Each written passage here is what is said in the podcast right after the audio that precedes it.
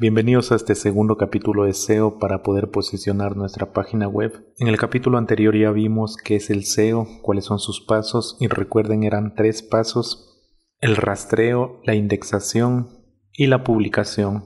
Y, eso, y esto nos servía básicamente para que nos encuentren en las primeras posiciones cuando creamos un sitio web o cuando creamos contenido y queremos que los motores de búsqueda de Google nos puedan encontrar. Porque la competencia digital es muy fuerte y posicionar una marca en Internet es casi tan difícil como posicionarla en la vida real de manera física. Así que hoy veremos la guía de inicio de SEO y para empezar tenemos un glosario que debemos conocerlo. Vamos a topar temas como índice. ¿Y qué es índice? La guía nos dice que Google almacena su índice en todas las páginas web que conoce. La entrada de una página describe el contenido de la ubicación por medio de la URL de esta página en cuestión. Y grábense esto, Indexar es la acción de obtener, leer, añadir una página al índice de Google. Por ejemplo, cuando decimos Google ha indexado varias páginas de mi sitio web hoy, estamos diciendo que esas URL de nuestro sitio web, Google ya las tiene en su índice, en su base de datos. Ahora, ¿qué es rastrear?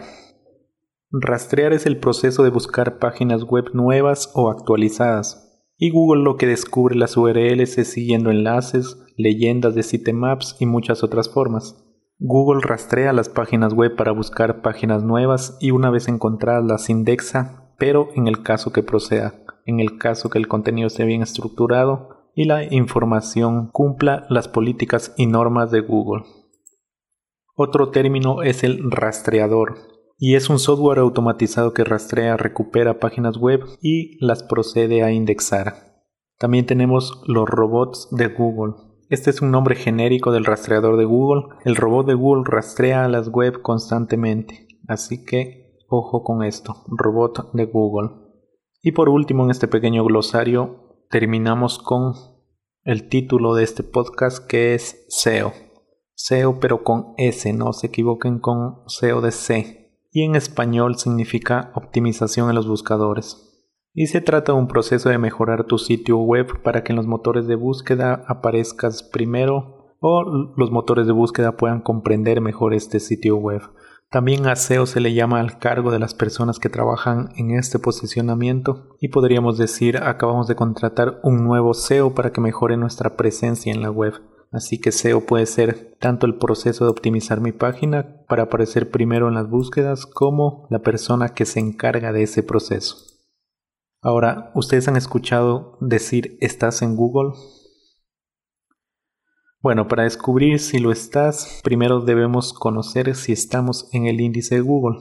Y una prueba rápida es escribir en el buscador, vayan a google.com, en el recuadro de las búsquedas escriban site, S-I-T-E, site, dos puntos, y por ejemplo ponen el, dominio de su página web. En este caso de ejemplo vamos a poner wikipedia.org.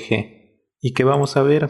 Vamos a ver en primera posición nuestra URL. Si nuestra URL, nuestra página no aparece al hacer este ejercicio, porque debemos escribir tal cual, tal cual como es nuestro dominio, debemos escribirlo después de site puntos. Si no aparece significa que no está indexada nuestra página y cuando no está en el índice de Google y aunque Google rastrea millones de páginas, es inevitable que tu web si es nueva puede no estar indexada. Y estas son algunas de las razones por las que no puede estar indexada.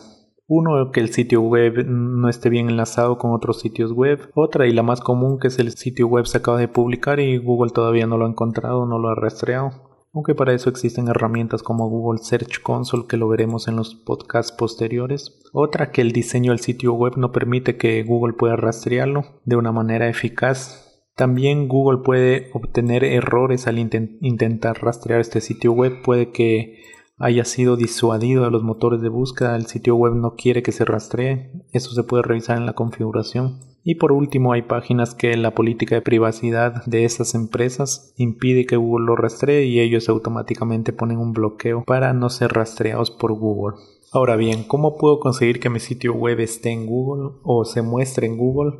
Recuerda que este proceso es sencillo y es gratuito. Nosotros ahora mismo estamos leyendo la guía oficial de Google Y esta guía nos dice que no hace falta ni enviarlo, ya que Google está automatizado al 100% para que puedas indexar tu sitio web. Este proceso inicia con el rastreo, acuérdense, luego viene la indexación y luego la publicación. Y de hecho la mayoría de los sitios web que los encuentras en la red se han indexado, se han posicionado automáticamente por los motores de búsqueda de Google. Es cierto que también tiene directrices, pero para nosotros saber si estamos indexados o no, aparte de hacer la primera prueba, debemos hacernos las siguientes preguntas. 1. ¿Aparece mi sitio web en Google? Preguntarnos eso de cabeza. 2. ¿Ofrezco a los usuarios contenido de calidad? Esto es un punto clave para estar indexado en Google y para aparecer en las primeras posiciones. 3. ¿Aparece mi empresa local en Google? Esto lo puedes hacer con Google Mi Negocio. Es muy fácil, puedes consultar en Internet Google Mi Negocio y tendrás una guía completa. 4. Mi contenido se carga rápidamente y se puede acceder fácilmente desde cualquier dispositivo. Google te mide prácticamente todo, desde la adaptabilidad, la ubicación de las imágenes y en fin la estructura de la página.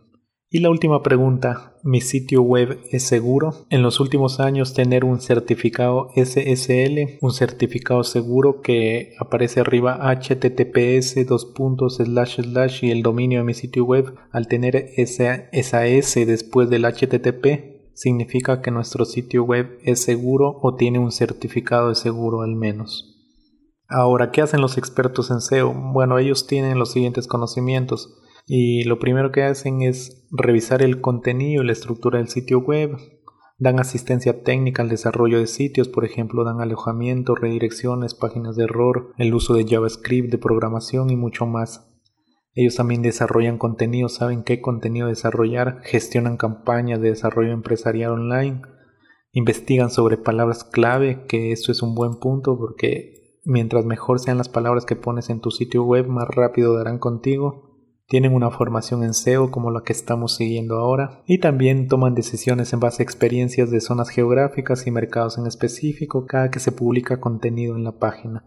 Pero antes de buscar un experto es importante formarse como consumidor y familiarizarse con el funcionamiento de Google, ya que en sí todos debemos estar ya en el mundo digital.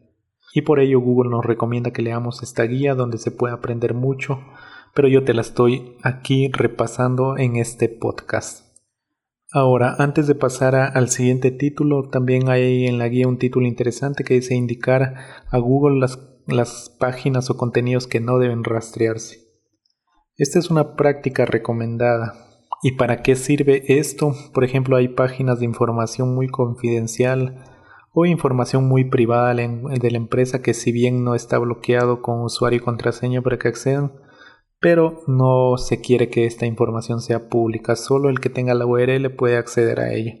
Entonces para ello hay un archivo que de extensión .txt que se llama robots.txt y en ese archivo se pueden listar todas las páginas de mi sitio para que Google revise esa página, ve ese archivo y dice bien, estas páginas me están diciendo que no las indexe y por ende no las indexa. Aquí también aprovecho para explicarles. Página web es una parte, por ejemplo, inicio, la página home, la página de contactos, la página de, de descargas. Eso es una página web y el sitio web es todo el dominio, todo el conglomerado de mi negocio, de mi marca o en fin de mi sitio web. Y después de este pequeño paréntesis, ¿cómo podemos ayudar a Google y a los usuarios a entender el contenido de mi página web? Para responder esta pregunta, primero debemos permitir que Google vea la página web, vea tu página web como los usuarios la ven.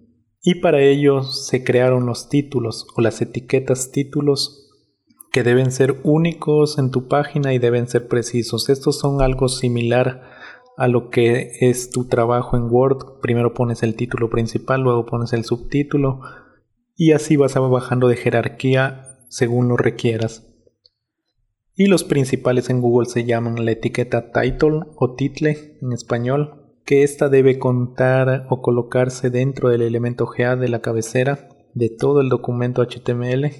Cada title representa el título de cada sitio web y este contenido que pongamos dentro de esta etiqueta title es lo que Google mostrará como vista previa cuando alguien encuentre tu página indexada en la lista de páginas disponibles, en el rank de páginas, todo ese texto que tú pones reparación de bicicletas, por ejemplo, la mejor reparación, todo ese fragmento pequeño es el que lo mostrará como vista previa en el buscador de Google. Este título puede incluir el nombre del sitio web de la empresa, así como los otros datos que sean importantes para ti, como la ubicación de la compañía o en algunos casos principales ofertas que tengas en tu negocio. Ahora, las prácticas recomendadas para esto son que describas con precisión el contenido de la página, evita elegir un título que no contenga relación con la página, Evita utilizar títulos por defecto como sin título página nueva. Crea títulos únicos para cada página, puesto que de este modo ayudas a Google a saber que el contenido es diferente y no te haga una sola a dos páginas. Por ello, evita también utilizar el mismo título en todas las páginas del sitio web. Utiliza títulos breves pero descriptivos. No utilices títulos demasiado largos que proporcionen poca información a los usuarios no añadas palabras clave innecesarias en las etiquetas del título y palabras clave son esas frases puntuales de cómo tú crees que la gente buscaría para encontrar el contenido que tú estás ofreciendo. Y otra etiqueta importante que debemos usar es la etiqueta meta de descripción, ya que esta ofrece a Google y a otros buscadores un resumen del contenido de tu página web. Como ya les dije, el título puede estar formado por unas cuantas palabras o una frase, mientras que la meta etiqueta de descripción puede contener una frase o incluso un párrafo breve, al igual que la etiqueta title, pero la descripción es un poquito más grande. ¿Y cuáles son las ventajas de esta otra etiqueta, la etiqueta meta descripción? Y es como ya te lo dije antes, el título se muestra primero y luego se muestra lo que tú pongas en la etiqueta meta descripción. Ten en cuenta que Google puede decidir utilizar en el lugar que, que él considere relevante el contenido de tu página, pero si es que tú tienes planteada la etiqueta title y la etiqueta meta, eso te lo priorizará. Ahora, las prácticas recomendadas para la etiqueta meta descripción son igual, resumir de forma precisa el contenido de la página, evitar igual que no contengan contenido preciso. También nos dice evitar estas palabras. Es una página web o página sobre cómo de béisbol. No, Tienes que escribir claramente el contenido de tu página. Utiliza descripciones únicas en cada página. Evita utilizar la meta description en todas las páginas. En fin, debes imaginar que haces un esquema de un artículo extenso y que en esa meta descripción quieres resumirlo. Y para terminar este episodio, lo haremos utilizando las etiquetas encabezado para destacar el texto importante. Si es que tú has escuchado etiquetas H1, etiquetas H2, H6, Etiquetas P son etiquetas de encabezados, aunque la P es etiqueta de párrafo, pero las H1 a la H6 son los encabezados más usados.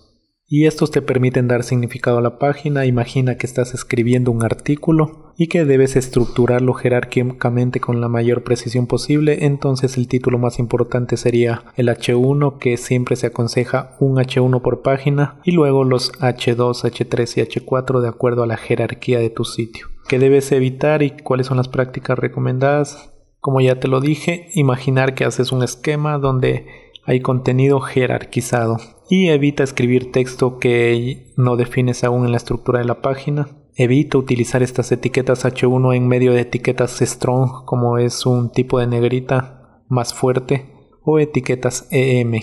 También evita utilizar los tamaños de las etiquetas de forma poco coherente. Si es que la etiqueta H1 es de un tamaño 20, la etiqueta H2 debería ser un 18, no podría ser un tamaño 22. No, pongas demasiado texto en la etiqueta, son títulos, recuerda. Tampoco pongas demasiados encabezados en una página. Solo pon cuando creas que merezca un título esa sección de la página, ya que con mucho encabezado los usuarios se pueden confundir del contenido relevante de la página. Y evita usar etiquetas de encabezado solo para añadir estilo al texto y no para añadir estructura.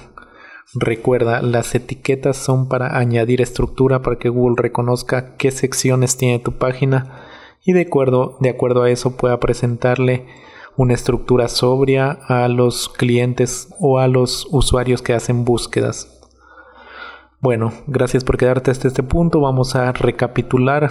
Eh, estuvimos viendo la guía de SEO, a quién va dirigida la guía, topamos un glosario de qué es índice, de qué rastrear, qué es el rastreador, qué son los robots de Google, qué es el SEO. Aprendimos cómo descubrir si estamos en Google usando site, dos puntos y nuestro dominio. hablamos de cómo conseguir si mi sitio web se va a mostrar o no en Google. Y vimos un par de etiquetas como son la etiqueta title, la etiqueta meta description y las etiquetas de los encabezados, la H1 a la H6.